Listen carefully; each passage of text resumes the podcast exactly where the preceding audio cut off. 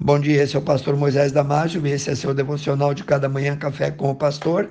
Hoje falando sobre a lei da semeadura, baseado em Gálatas capítulo 6, versículo 9, onde nós lemos: E não nos cansamos de fazer o bem, porque ao seu tempo ceifaremos, se não houvermos desfalecidos.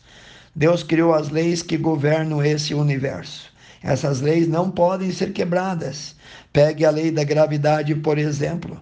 Se você pular do telhado da sua casa, não vai sair voando, mesmo se estiver sob efeito de drogas. Você vai cair. Funciona sempre.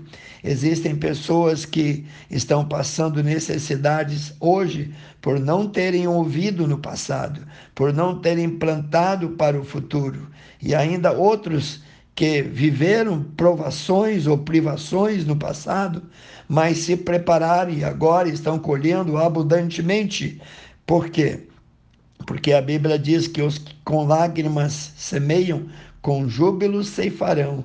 Quem sai andando e chorando, semeando a semente preciosa, voltará com júbilo, trazendo seus molhos. Salmos 126, 5 e 6.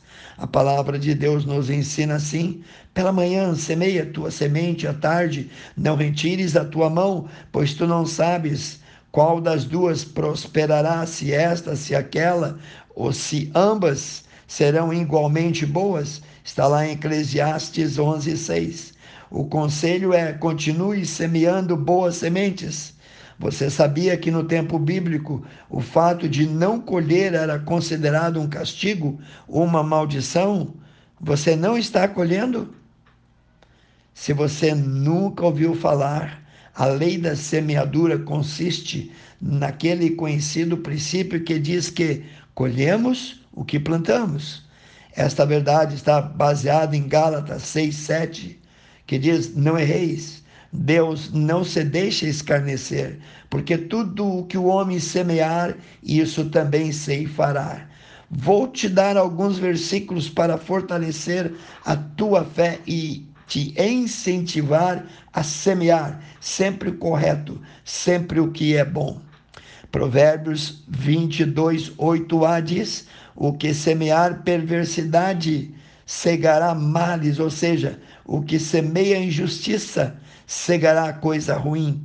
Oséias 8, versículo 7a, porque eles semeiam ventos e cegarão tormentas. Além disso, irmão, a colheita é sempre proporcional à semeadura. Eclesiastes capítulo 11, versículo 4. Quem somente observa o vento nunca semeará, e o que só olha para as nuvens nunca cegará. Em 2 Coríntios capítulo 9, versículo 6, Paulo diz: "E digo isso, que o que semeia pouco, pouco também ceifará, e o que semeia em abundância, em abundância ceifará." Deixa eu te explicar melhor. Quando se semeia amor, tem-se como resultado uma colheita de amor. Se você planta ódio, ódio irá colher. As turbulências de hoje na vida muitas vezes podem ser frutos de algo que você plantou no passado. As gentilezas, as delicadezas são também frutos de gentilezas.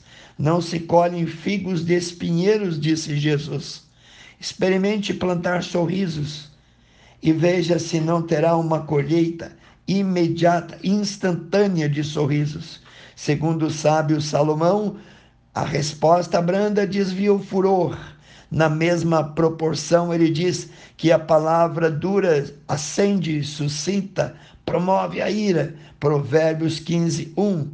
Evite todo tipo de lixo, ou seja, não coloque qualquer informação suja em sua mente.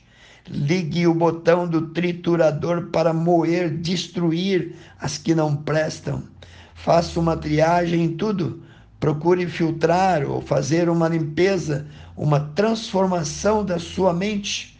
Não deixe o inimigo fazer da tua cabeça uma parabólica para o mal. Meditação nas Escrituras transformam vida. Se você medita, você aprende, você cresce, você se fortalece. Então, Meditação transforma, devocional com a família transforma, EBD transforma, culto regular transforma. A fórmula, se é que você gosta de fórmulas para a vitória, é os pensamentos que você planta no presente determinarão o estilo de vida que você colherá no futuro. Guarde a tua palavra, Senhor. Eu guardo ela no meu coração para não pecar contra ti. Salmos 119, 11. Colocando em prática pensamentos impuros, ao contrário à vontade de Deus, bombardeiam sua mente diariamente. As principais fontes desses pensamentos são a televisão, a internet, a música, você não pode trancar-se no armário a fim de fugir desta realidade. Você deve aprender a lidar com ela. Determine algumas maneiras de manter a sua mente pura.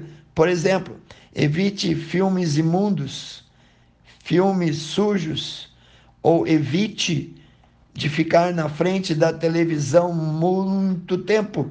Mude de canal, faça um pacto de ler pelo menos três capítulos da Bíblia diariamente. Só isso já seria um bom começo.